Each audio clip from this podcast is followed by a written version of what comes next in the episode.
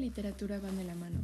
A través del tiempo, la cultura se ha construido en torno a las historias que recuperamos de los diversos acontecimientos y procesos que tienen lugar en el mundo. En el caso de México, esta tarea se vuelve sumamente compleja al tratar de consolidar una nación desde una multiplicidad de culturas. Los personajes de la época interesados en recopilar y construir la historia son quienes nos dejaron, en una gran variedad de obras, las piezas para conformar lo que hoy conocemos como nuestra nación y durante esta tarea es imposible olvidar el desarrollo literario,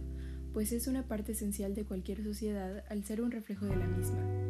Por lo que al recorrer dichas fuentes documentales, nos permitimos no solo entrar en la cultura y sus orígenes, sino que también nos brinda un recorrido por las calles del pasado,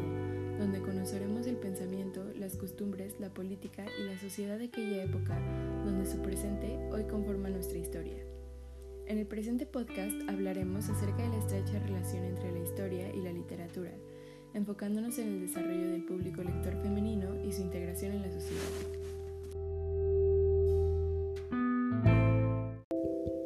El proceso de reconocer a las mujeres en la sociedad se ve reflejado en la literatura de la época, pues esta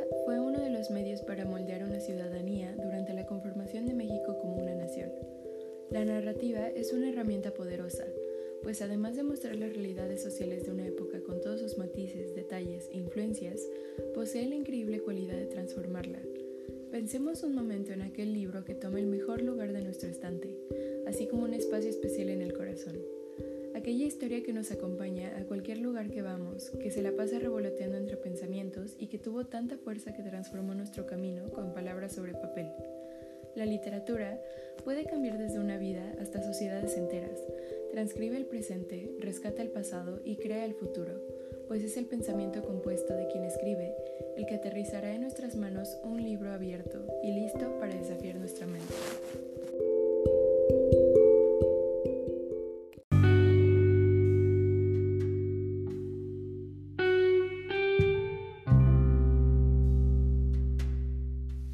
En los siglos XVIII y XIX se aprovechó la escritura para formar al ciudadano moderno, aquel lector preparado para convertirse en un miembro útil para la sociedad. Pronto, los hombres se vieron influenciados por una gran variedad de géneros que los empujaban a construir la patria bajo discursos ideológicos y morales determinados que mostraron al mundo la grandeza de México. Esto propició la promoción de proyectos culturales, la participación social y la construcción de grupos literarios y de sociabilidad. Pero, ¿dónde estaban las mujeres?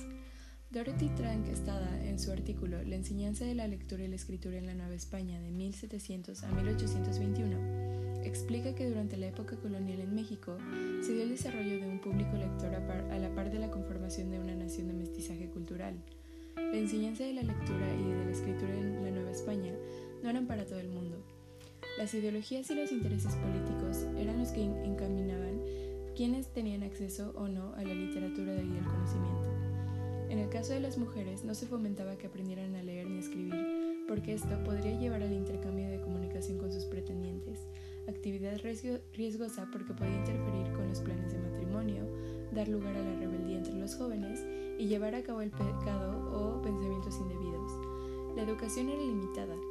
no solo para las mujeres, sino que era prácticamente destinada en su totalidad a personas privilegiadas, con buenas conexiones sociales y un alto ingreso económico por lo que existía un gran índice de analfabetas. Es por esto que con la independencia se vio la necesidad de educar a la población, especialmente por intereses religiosos, académicos y políticos, lo que dio lugar a un incremento de publicaciones periódicas, pues estas tenían la capacidad de abarcar una diversidad de temas, variar el contenido con facilidad y tenían un gran alcance entre la población. Este medio dio lugar a una amplia difusión de escritos literarios de ocio, permitiendo el desarrollo de nuevos pensamientos en torno a la reflexión sobre la educación femenina. La novela de folletín estaba principalmente dirigida a las mujeres, al mostrar los ideales de ciudadanía mediante protagonistas del mismo género. Además, era el público lector que más consumía este tipo de literatura por su naturaleza de intriga y suspenso, aprovechada por las lectoras gracias al tiempo disponible con el que contaban. Un ejemplo de esto es la novela Monja casada, virgen y mártir de Vicente Riva Palacio, que divulga en un discurso ideológico reflejando el ambiente de la época mediante las aventuras amorosas de la protagonista en un aire de crítica social.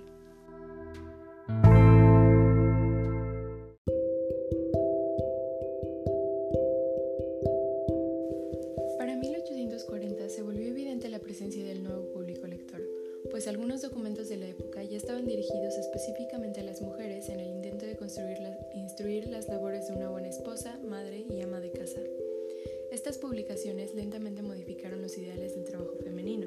pues se dio lugar a la obtención de nuevos conocimientos y el desarrollo de habilidades, pues incluían lecciones de música, bordado, finanzas del hogar, baile y dibujo.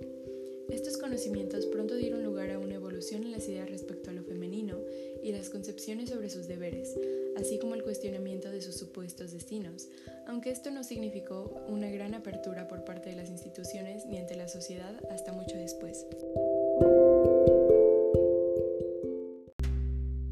Es esta manera en la que a través de este recorrido podemos observar la relación inquebrantable entre la literatura y la historia, pues se modifican una a la otra. Si bien la participación de las mujeres como escritoras en este periodo formativo de México como nación es limitada, es imposible negar la presencia femenina en la literatura y por lo tanto en la historia,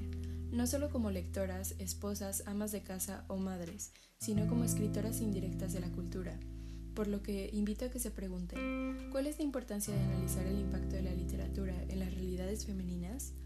Sabemos que las mujeres han sido invisibilizadas por un largo tiempo y que aún hay un largo camino que recorrer para terminar con esta problemática, por lo que considero que la tarea de reconocer y rescatar la presencia femenina en periodos históricos donde solemos pasarlas por alto es de suma importancia para reinterpretar la historia y por ende reconstruir la cultura, porque las mujeres siempre han existido, incluso si no lo dicen los libros, y es momento de brindarles el lugar que debieron tener desde un inicio. Gracias por escuchar esta edición, espero que haya sido de su agrado, hasta la próxima.